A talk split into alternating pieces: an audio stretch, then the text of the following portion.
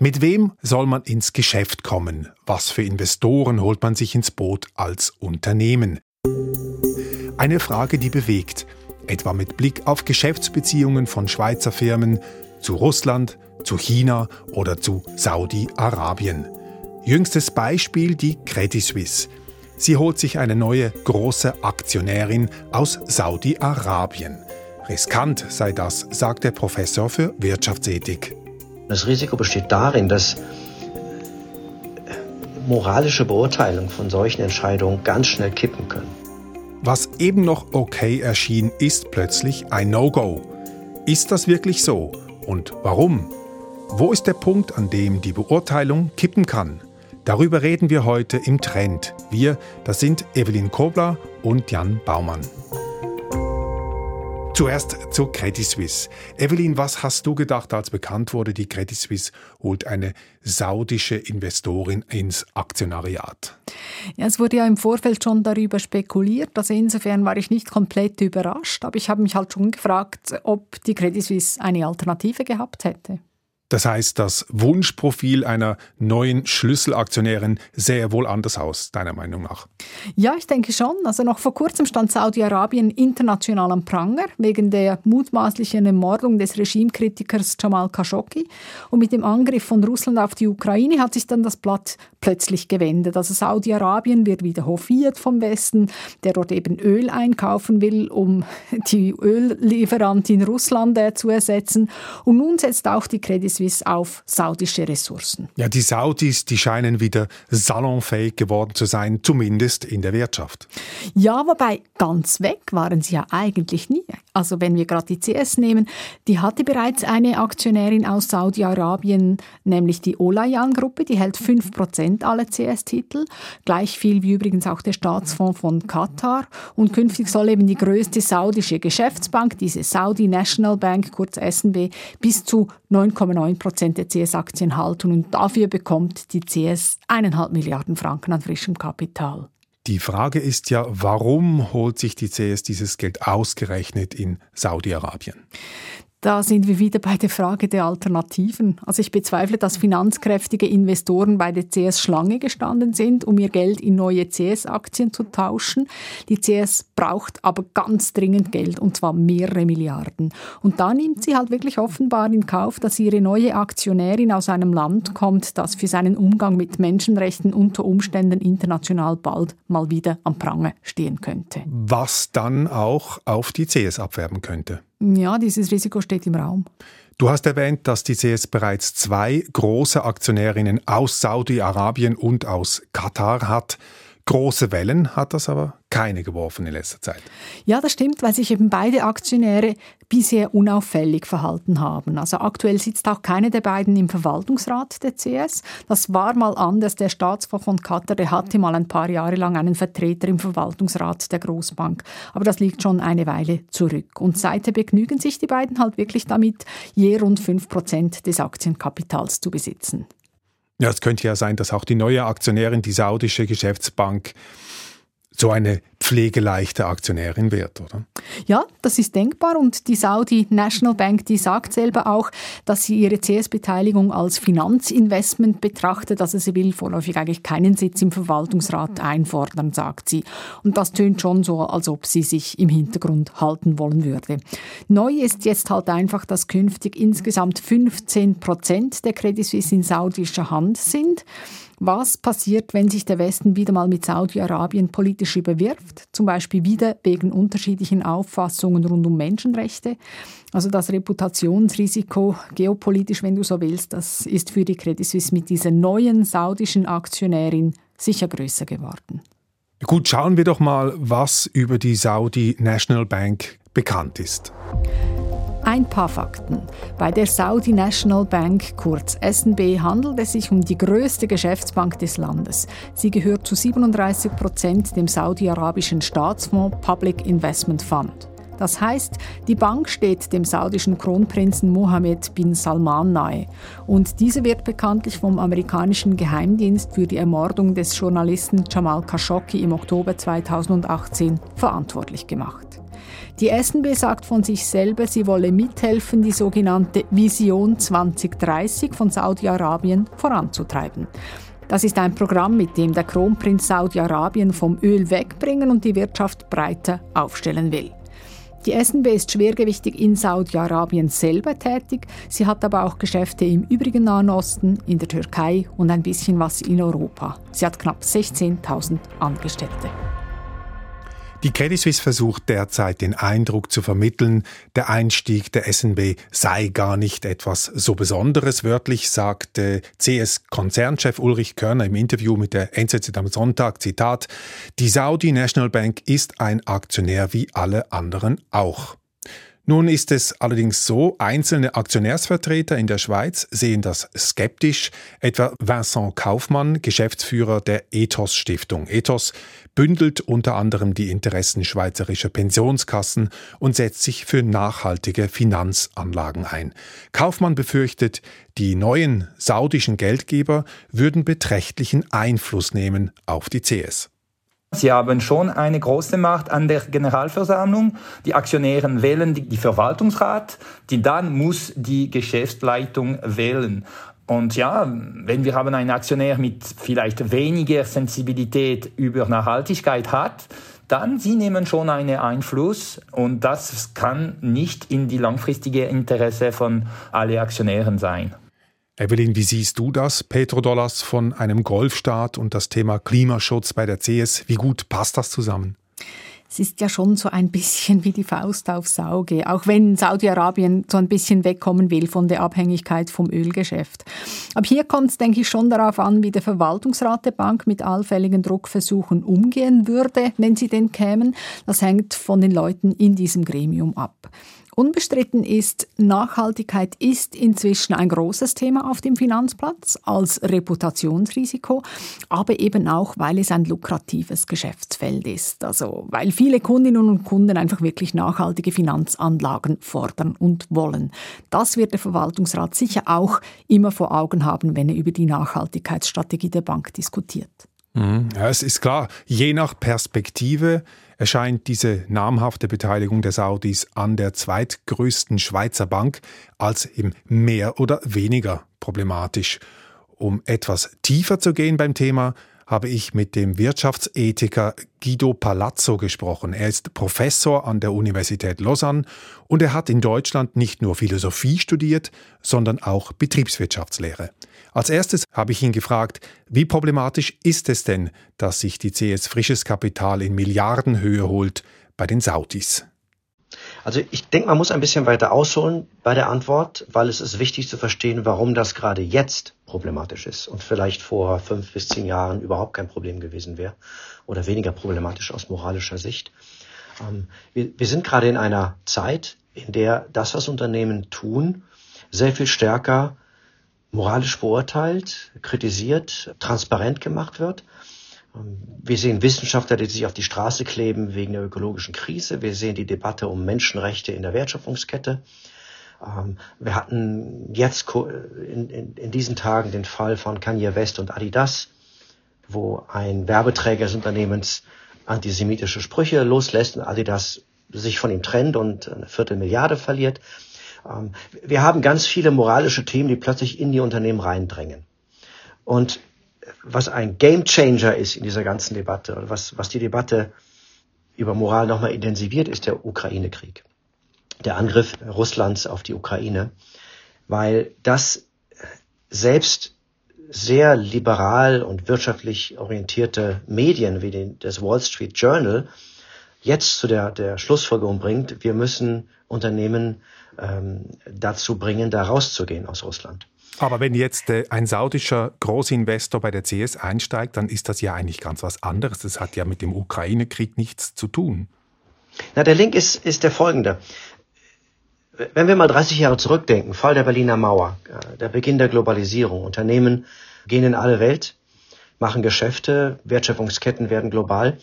Die Idee, die damals dominierte, war, wenn wir den Handel globalisieren, dann globalisieren wir auch die Demokratie. Das ist das, was Fukuyama, Francis Fukuyama damals das Ende der Geschichte nannte, dass so eine Art automatischer Druck entsteht freie Märkte führen zu freien Bürgerinnen und Bürgern. Und das hat dann dazu geführt, dass man relativ relaxed und tolerant war, was die Anwesenheit von unseren Unternehmen, also westlichen Unternehmen in repressiven Regimen angeht, weil eben die Annahme war, ja, das wird früher oder später einen positiven Einfluss haben und die Dinge werden sich dort in eine gute Richtung ändern. Das ist das Schlagwort Wandel durch Handel. Ganz genau. Und, und diese, diese Idee wurde ernüchtert durch den Ukraine-Krieg, wo, wo jetzt immer stärker klar wird, das hat nicht funktioniert. Ähm, Wandel ist nicht passiert, oder wenn er passiert ist, dann in die andere Richtung, weil wir haben mehr Repressivregime als noch vor zehn Jahren und wir sehen, dass selbst Demokratien instabil werden, polarisiert werden. Das heißt, diese Ernüchterung über die ökonomischen Aktivitäten, die, die dann doch nicht zu mehr Demokratie führen, führen dazu, dass wir jetzt sehr viel kritischer auf Unternehmen gucken, die in solchen repressiven Regimen aktiv sind oder die mit solchen repressiven Regimen verbunden sind. Und nochmal, ich denke, dass die Debatte, die nach oder während dieses Ukraine-Krieges jetzt begonnen hat, ähm, genau diese Ernüchterung zeigt. Und die Fragen, die jetzt gestellt werden, betreffen nicht mehr nur Russland, wo ja ganz viele Unternehmen raus sind und äh, hohe Investments einfach haben liegen lassen müssen, sondern die Fragen gehen dann weiter. Was bedeutet das jetzt für Saudi-Arabien? Was bedeutet das jetzt für China? Dann hat die CS einfach Pech gehabt, dass sie jetzt ausgerechnet in dieser Zeit ihr Kapital aufstocken muss. Naja, Saudi-Arabien und viele andere investieren ja nicht nur in, in die Credit Suisse, sondern in viele, viele Unternehmen. Also dann sagen die, ja, es ist vielleicht doch kein Zufall, dass man jetzt dieses Geld ausgerechnet findet bei Staaten, die eben, ich sage jetzt mal etwas zugespitzt, die in Petrodollars schwimmen. Ideal wäre es wahrscheinlich, einen anderen Investor zu haben, das ist richtig. Mhm. Und jetzt haben wir also zumindest mal ein Reputationsproblem. Also es gibt Leute, die das kritisieren, wenn jetzt dieses Geld ausgerechnet von einer Bank kommt in Saudi-Arabien, die dem Regime sehr nahe steht, dem mhm. Kronprinzen sehr nahe steht. Was muss jetzt die Credit Suisse machen als globales Finanzunternehmen, um dieses Reputationsproblem vielleicht zu kontrollieren, um das zu managen? Also zum einen muss man ja sagen, dass die Credit Suisse generell schon so viele Ethikprobleme hat in den letzten Jahren. Äh, die hangeln sich ja von einem Skandal in den nächsten. Dass man sagen muss, es gibt überhaupt bei dieser Bank momentan ganz viel Bedarf aufzuräumen ähm, Compliance zu verstärken, also die Kontrollmechanismen zu verstärken, vielleicht auch mal die Ethik der Führung zu hinterfragen, ähm, die Integrität der ganzen Bank sich anzuschauen und zu schauen, wie man die Unternehmenskultur vielleicht wieder ähm, ja, auf Vordermann bringt. Das ist das eine. Also es, das Timing für moralische Fragen ist nicht ganz so günstig gerade, äh, neue dazu zu bringen. Zum, zum anderen ähm, geht es jetzt darum, ganz vorsichtig zu sein und Interessenkonflikte zu vermeiden, die in den Bereich Menschenrechte und Klimawandel reichen. Weil das sind Themen, wo die Saudis, sagen wir mal vorsichtig, nicht besonders stark sind, nicht besonders interessiert sind. Ähm, und es wäre fatal, wenn bei der Bank jetzt der Eindruck entsteht, dass man entsprechende Maßnahmen bei den eigenen Entscheidungen, bei Investments beispielsweise, bei Produkten, die man anbietet, dass man das Thema Klimawandel und Menschenrechte äh, verschleppt, verzögert, ähm, ihm nicht den Stellenwert gibt, den die Themen jetzt verdienen, um, das könnte der Eindruck sein, den Großinvestor zu schonen. Nun sagt der Chef der Credit Suisse, ja, also das ist ein Aktionär wie andere auch. Der wird nicht Einfluss nehmen auf unser Geschäftsgebaren, der wird uns nicht daran hindern, unsere Strategie zum Beispiel in Sachen Nachhaltigkeit weiter zu verfolgen. Ist das glaubwürdig? Es kann sein, dass ihr das selber glaubt, aber es gibt natürlich den psychologischen Effekt, dass ich sowas habe wie einen vorauseilenden Gehorsam. Dass ich ähm, schon vorher weiß, was meinen Investoren eventuell nicht passt und ich vielleicht vorsichtiger bin bei Dingen, die ich vorantreiben sollte, wie eben Investments, die äh, die ökologische Krise zu lösen helfen. Nicht, weil ich bewusst das verschleppe, sondern weil ich eben diese Bremse habe. Also er muss das dann wirklich auch glaubwürdig machen äh, in der Praxis. Er muss vor allem verstehen, dass die Bank jetzt in diesen Themen sehr viel stärker ähm, von außen kritisch beobachtet wird, als es sonst der Fall wäre. Gehen wir mal weg von dem Beispiel Credit Suisse. Vielleicht können wir nachher nochmal darauf zurückkommen, aber gehen wir jetzt mal weg von diesem konkreten Beispiel. Wie beurteilt man es generell, wenn Investoren aus Ländern deren Regierungen Menschenrechte verletzen, schmutzige Kriege führen. Eben, Sie haben die Stichworte China, Russland genannt bereits. Wenn Investoren aus solchen Ländern bei westlichen Firmen einsteigen, wie beurteilt man das äh, wirtschaftsethisch? Wie gehen Sie davor, wenn Sie als Wirtschaftsethiker sich da eine Meinung bilden? Zum einen ist, es, ist das wichtig, was wir gerade schon gesagt haben, nämlich dass verhindert wird, dass die Investoren einen Einfluss auf das Unternehmen ähm, versuchen, der dazu führt, dass die Themen, die für uns wichtig sind, ähm, nämlich die Integrität, die, äh, die, die, ähm, der Kampf gegen Korruption, der Kampf für Menschenrechte, gegen den Klimawandel, dass diese Themen nicht beeinflusst werden von solchen Investoren. Zum anderen ist es wichtig, dass man, wenn man in solche Länder geht, und das ist ja dann die andere, die andere Dimension, die man diskutieren muss, wenn man in solche Länder geht, dass man nicht zu Komplizen wird von solchen repressiven Strukturen. Also wenn man dort Geschäfte macht. Genau, wenn man das als, als Markt bearbeitet, wenn man dort ähm, Filialen aufzieht, wenn man dort Produkte verkauft, ähm, dann arbeitet man ja zwangsläufig ähm, mit den Menschen zusammen, die dort Macht haben, ähm, die dort Einfluss haben. Und es kann sein, dass man da zum, ja, zum, zum Kollaborateur wird, sozusagen. Nehmen Sie das Beispiel Knauf. Der Spiegel hat vor drei Wochen, glaube ich, darüber berichtet. Ein deutsches Unternehmen in Russland aktiv. Die haben sich geweigert, den, den anderen Unternehmen zu folgen und rauszugehen. Und ähm, der Vorwurf, der jetzt im Raum steht gegen Knauf, ist, dass sie der russischen Regierung geholfen haben, unter ihren Mitarbeitern ähm, diejenigen auszusuchen, die in den Krieg geschickt werden.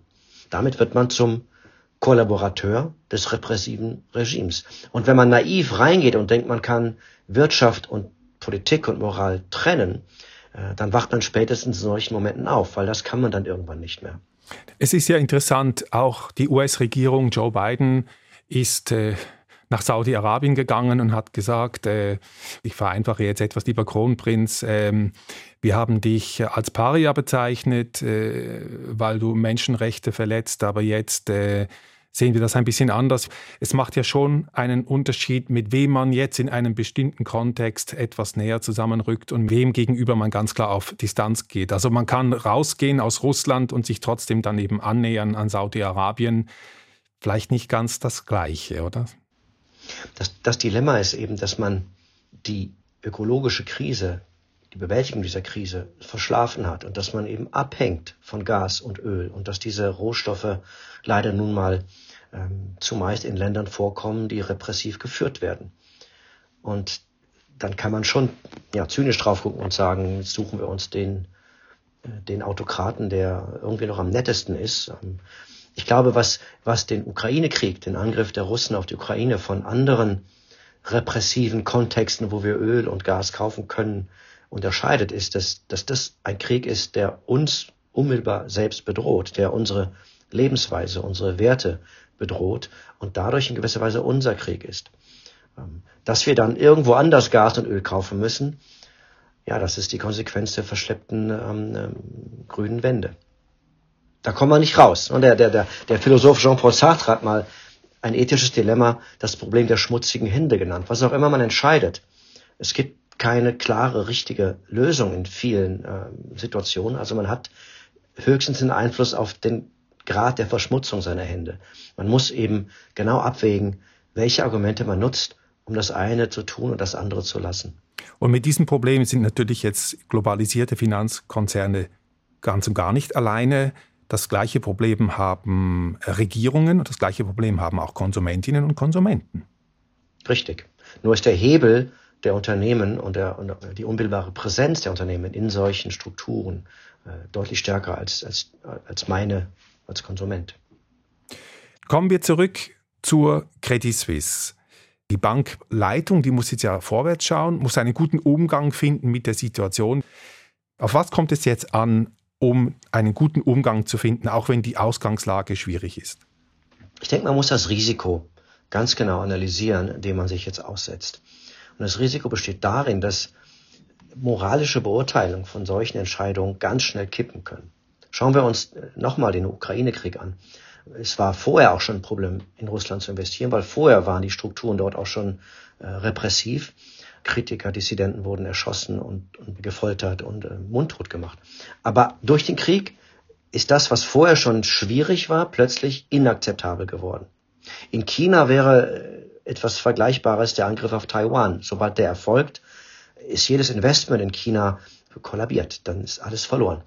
Ähm, die Frage ist, was wäre ein ähnlicher Kipppunkt der Moral in Saudi-Arabien? Das muss sich die Bank genau anschauen, um vorbereitet zu sein, weil moralische Themen sind oft erstaunlicherweise Themen, auf die sich Unternehmen nicht vorbereiten. Und wenn sie dann akut werden, machen sie das Falsche, weil sie nicht wissen, was sie tun sollen. Guido Palazzo, Wirtschaftsethiker von der Uni Lausanne. Was denkst du, Evelyn, ist sie dieser Aufgabe gewachsen? Es ist zu hoffen, dass die CS sensibilisiert ist, aber von außen kann ich das schlicht nicht beurteilen. Vorläufig ist die Bank aber sowieso vor allem mal mit sich selber beschäftigt, weil sie ihr Geschäft ziemlich stark umkrempeln muss. Danke, Evelyn Kobler, und danke fürs Zuhören. Das war's für diesmal im Trend. Bis zum nächsten Mal, sagt Jan Baumann.